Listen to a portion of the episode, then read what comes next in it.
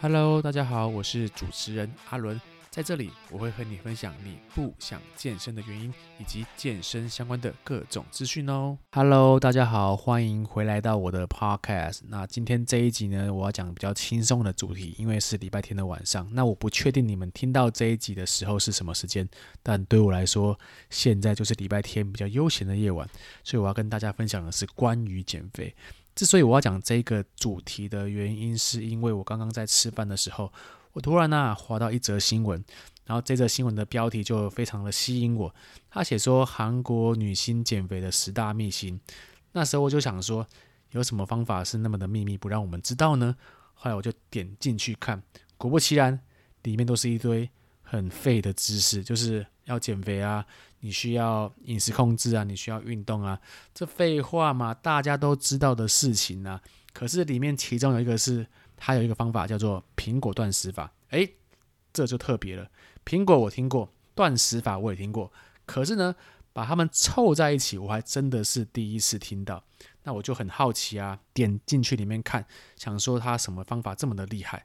结果它的方法的操作的使用方法，居然是说，你一周七天呐、啊。你只要三天都只吃苹果，你就会变瘦。那这三天内呢，你三餐一餐都吃一颗苹果，那持续三天，然后其他四天你就可以正常的吃，没关系，保证起来你一个月可以瘦将近十公斤。那这位女星呢，用这个方法就三个月瘦了十公斤。后来我想说，干这什么方法？这这不就是创造热量赤字那么简单吗？会有人不知道吗？结果呢，我就。点下去留言区一看，发现到说每一个粉丝居然都高潮了，就说哇，这饮食方法好酷哦，好特别哦，我一定要尝试，然后疯狂的分享，疯狂的标注。我想说天哪，这什么年代了，到现在还有人对饮食的知识的认知还那么多的不足够，而且不单单只是很少人呢，是非常多的人狂疯狂的分享，所以让我百思不得其解。我必须说啊，其实，在现在的商业化的时代里面，你们打开 Google，然后点减肥方法、减肥产品，保证，保证呢是数以万计的减肥的方式让你去使用。那我必须说，我要传输大家一个很正确的观念是：你不管在网络上，你在行销媒体上，任何的饮食方法都是一个原则，就是营养学中的热量赤字。所谓的热量赤字，表示说你今天你吃进来肚子里面的食物是小于你身体所消耗的热量，来创造热量赤字，然后进而达到减肥的效果。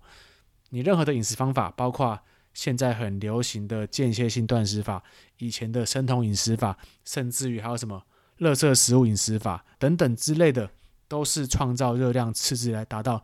呃瘦身的效果。你们就可以去试想。像比如说间歇性断食好了，我们基本上就是一天二十四小时，然后十六小时完全不吃东西，八小时吃东西嘛。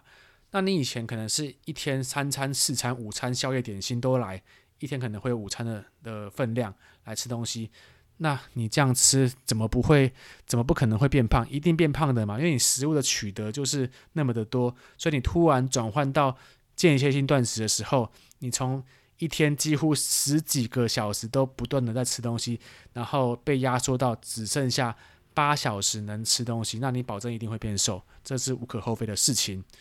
所以我必须说，现代人的食物的取得真的是太过于容易了。像我们追溯到远古时期，就是人类演化的时期，我们以前在取得食物的时候，你可以想哦，我们在取得食物，我们要。狩猎采集嘛，所以我们必须要先消耗自己的体力，才可以去取得食物嘛。我们要狩猎采集完之后，你可能还要剥皮，还要烤，还要切，然后才可以把食物送到嘴巴里面，然后才可以尝鲜到这美味的食物，然后心满意足。但现在呢，你现在休假，礼拜天在家里耍废，基本上你不用走，应该说你只要在十步以内，你就可以得到一份呃食物。怎么说？我今天假设我休假在家里躺在沙发上，然后突然肚子饿了，我就拿起我的手机点开来 Foodpanda 或 Uber E，然后我要点披萨、珍奶，然后请帮我送到家里。好，点完之后呢，我只要花几根手指头就能点到这份食物。好，到家里之后呢，你的 foodpanda 打电话过来说：“哎呀，叉先生呐、你的食物已经到了。”然后你就走到门口去拿，走一走呢，可能走五步、六步、七步就到门口拿，然后付他钱，然后再走回来到沙发上，哎，刚好十步以内完成取得食物，跟以前比真的是落差非常的大，所以也难怪说我们现代人因为生活的便利性来创造出我们这种丰腴肥胖的体态，真的是很正常的情况。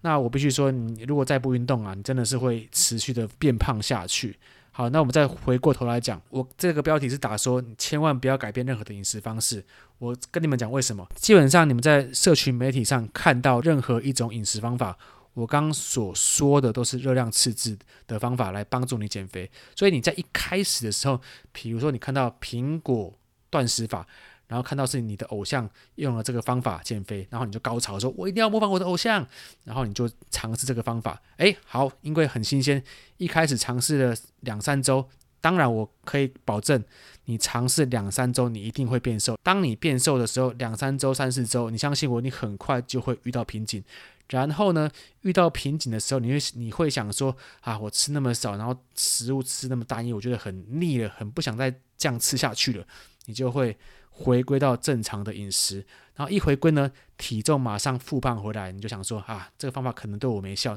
那我可能下一次再看到另外一则新闻报道的时候，我就想说，诶，